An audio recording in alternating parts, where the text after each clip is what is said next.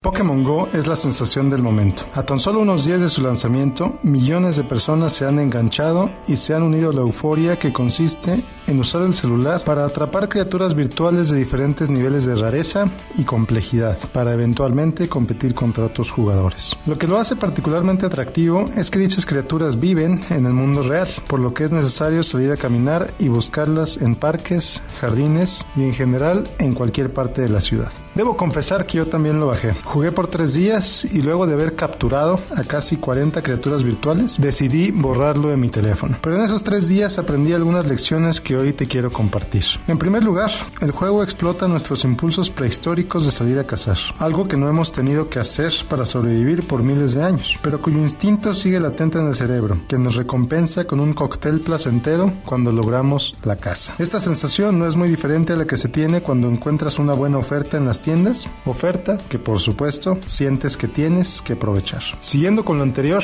el juego tiene un muy interesante esquema de recompensas que motiva a los jugadores a seguir ahí, precisamente porque esas recompensas entrenan al cerebro a repetir tal o cual acción. Esto no es muy diferente a cuando rompemos un plan de largo plazo o una promesa a cambio de obtener satisfacción inmediata, como por ejemplo no ir al gimnasio porque uno prefiere quedarse en la cama, o cuando le decimos sí a la segunda rebanada de pastel aunque sabemos que deberíamos cuidar nuestra alimentación. ¿Cómo podrías premiarte cada vez que haces algo que te acerca, aunque sea un poco, a cumplir tus metas? Tercero, al combinar los dos puntos anteriores, es decir, al impulsar el instinto cazador y recompensarnos por pequeñas acciones, el juego nos programa, si se lo permitimos, a vivir totalmente en automático, enfocados en la siguiente caza premio. Es impresionante cómo caminan los jugadores más metidos en el juego, olvidándose del mundo real, con el teléfono prácticamente pegado a la cara para poder encontrar a su siguiente Pokémon. Lo más triste del caso es que así viven o vivimos muchos, en automático, tan enfocados en el trabajo o en el chisme o en la realidad virtual del Internet o de la televisión que nos olvidamos de vivir en el mundo real.